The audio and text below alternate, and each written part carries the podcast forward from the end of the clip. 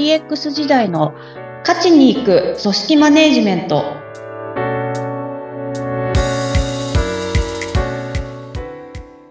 お疲れ様です。株式会社ダズリ代表取締役、筒井千秋です。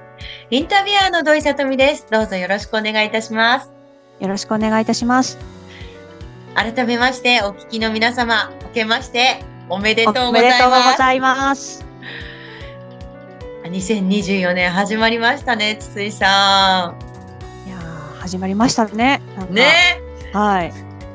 こんな感じですね。でも始まるときってっていう、本当に。年の初めってね、なんか新鮮な気持ちになっていいもんですよね。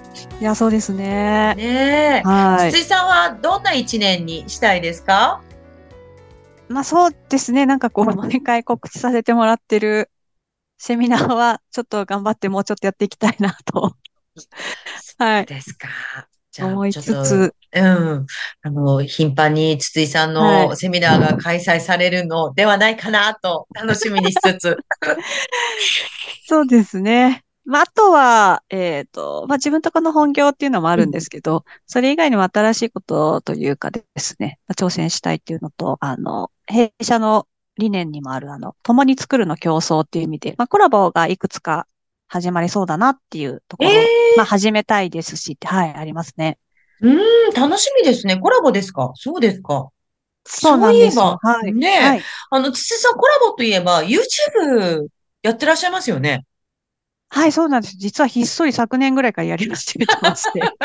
ひっそりやらないでください。大々的にどうぞ。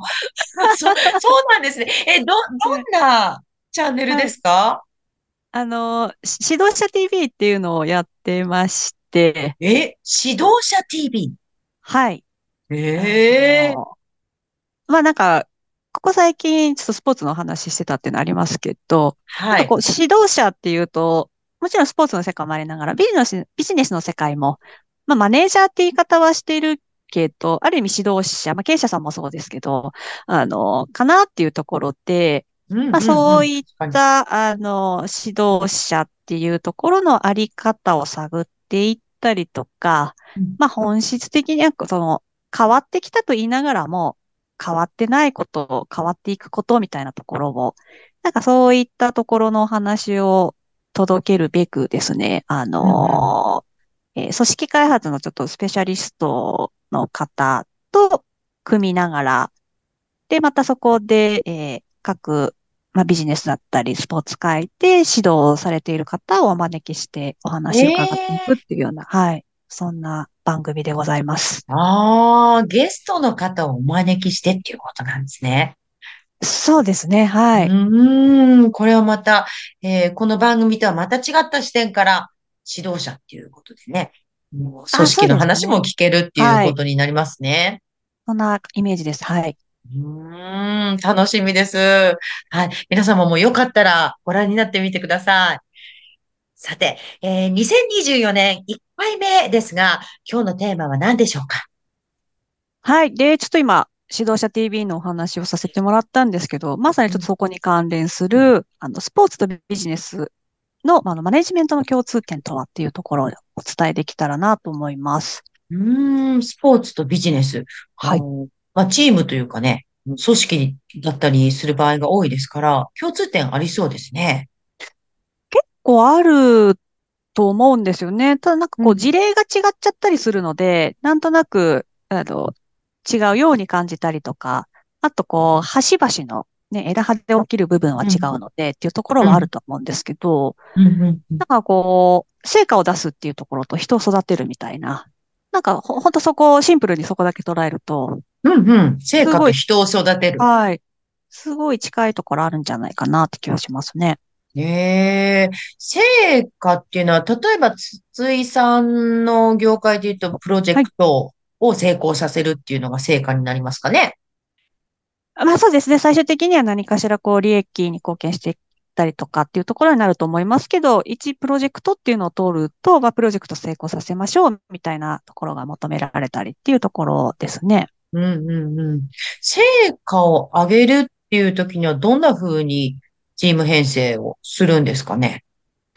で、もう本当そこが、あの、プロジェクト型で仕事を進めるって、以前も、ま、もしかして話したかもしれないですけど、何かしらこう、達成したい、ま、まあ、ゴールがあってっていうところがあって、そこに向かっていくために、じゃあ必要なチーム編成って、なんだ、ち必要な役割、必要な、えっと、スキルだったり、経験だったりっていうのは何だっていうところから逆算をして組んでいくみたいな形にはなるので、そうんうん。こはあの、スポーツのチームとしても、と叩いた方がなんかわかりやすいかもしれないですね、そこ。うーん、うん、うん、うん、うん。まあ、わかりやすいというか、あの、スポーツの世界だとよくあるのが、こう、えっと、まあなんか、何かの大会で、じゃあ全国優勝し、しましょうっていう目標を掲げたときに、はい。いや、でも今うちのチームって全国行けるレベルなんだっけ？みたいな話とかって結構普通にすると思うんですよ。そうですよね。それ客観的に見ないとはい。始められないですもんね。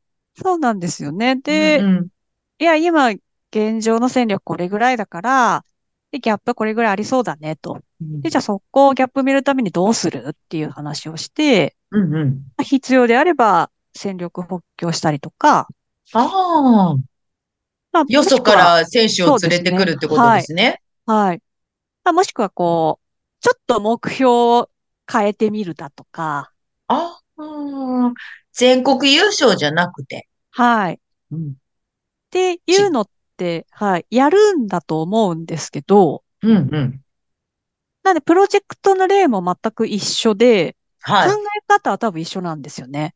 うんうんうんうんこの成果を出すために、今のチームの現在地はどこなんだみたいなところを考えて、で、じゃあ、えっと、戦力的にここの部分足りないから、どうする？っていう話。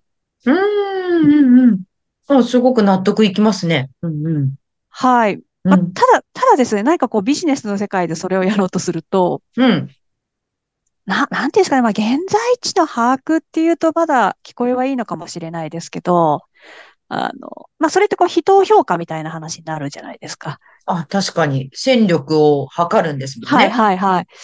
そこに対して、こう、後ろ向きな方がいたりとか、ええどういう意味で後ろ向きなんですかね。ああ、まあなんかその、それ失礼じゃないのっていうのもあるとは思いますし、ああ、その人の能力を測る、人の能力を測るっていうことについて失礼と。うんっていうのもあると思うのと、あとなんか、いや、もっと頑張ってもらうことできるんじゃないのだったりとか、ああ、そっか。現在地というよりも、こっからの伸びしろをもうちょっと見ようみたいな感じ。はいはい。ああ なんかあとやってないだけなんじゃないの？みたいなのもいろいろあるとは思うんですけどね。ああ、やってないだけなんじゃないの？はい。あるとは思うんですけど、っていう。でもなんか、その辺も全部ひっくるめて現在地の把握っていうのをした上で、あじゃあどう対策するかっていう。うんうんうんうんうんうん。うーん、筒井さん。としては、やっぱり普通、普通にっていうか、まあ、なん。でしょうね。もう、冷静に、客観的に、現在地を把握するのはもう当然っていう感じ。ですか？ああ、でもそこは本当にそう思いますね。うんうじゃないと、あの、やっぱり向かっていくって言った時に何が足りてて何が足りてないのかとかがわからないので、ん。うんうん。なんかこう、はい。すごい極端な話、なんかこう、まあ、えっと、この崖を飛び越えなければいけないみたいな時に、いや、いいよ、なんとかなるよ、このチームでいけるっしょ、みたいに言って、やだ、やだ、そんな、博打みたいなの、やだ。なんとかなるっしょ、じゃないですよね。では、ノリがそうじゃないにしろ、無理なことをやれって言われた時にできない時の代償みたいなのが、やっぱり成果を求める環境っていうのが強ければ強いほど、やっぱりそれって、ちゃんと現在地は見なきゃいけない気がするんですよね。そうですね。今の例えでドキッとしました。そうですよね。ひ人に失礼とか言ってる場合じゃないですよね。崖に落ちたら元も子もないですから。そうなんですよ。うんそこはもうなんか壁をじゃあ、あ崖を渡るため、うんに渡れるんだっけ、今私たちは、みたいなのを。うんうんうんうんうん。見ようよと。そうですね。うん。じゃあ、筒井さんは一方で、その人を育てるっていうところについては、どんな風に考えてらっしゃいますか？なんで、全然あの成果と育成が両立しないみたいなのはあまり私も思ってないところがあって、うんうん。で、ただなんか先に成果をこう求めていくと、結果として人が育ってるっていうことを往々にしてあるかなって気はしますよね。うんうん。じゃあ、現時点を見て、ちょっと、ちょっと力不足だなっていう時は、どうしましょう？は、あのあれと一緒ですね。えっと、FA みたいな話と一緒です ?FA ですね。フリーエージェントですね。はい。どっかからちょっと強めの人を呼んでくる。はい。もう、その目標となんかゴールが変えられないっていう場合、だったらもう、よそから呼んでくる。うん。で、何としても、みたいな話にはなるとうん。思いますね。はい。で、そのよそから呼んできた人の動き方なんかを見た人たちが育っていく感じですかね。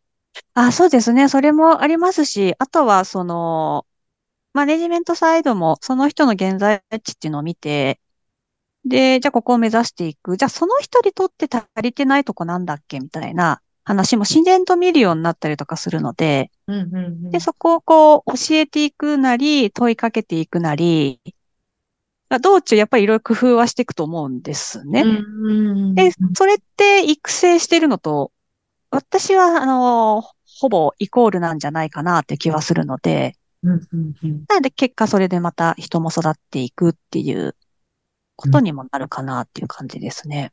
うーん、成果と育成は両立するんじゃないかなというお話ですね。そうです。ね。そこはそんな風にかん、あ、まあもちろんその、なんでしょうね。本当にこう初心者でみたいなところで行った時に大きな成果を期待するって言った時は両立はしないとは思いますけど、うんうんうんそこのバランスはあるんだと思いますけど、はいうん。完全に両立しないってことではないと思いますね。うんねえーそろそろお時間になりました。今日はスポーツとビジネス、マネジメントの共通点とはでした。筒井さんはプロジェクトマネジメントについてのセミナーを開催しています。ポッドキャストの概要欄のリンクからご覧ください。そして、先ほどご案内しました指導者 TV のリンクも貼っておきます。さて、筒井さん、次回のお知らせをどうぞ。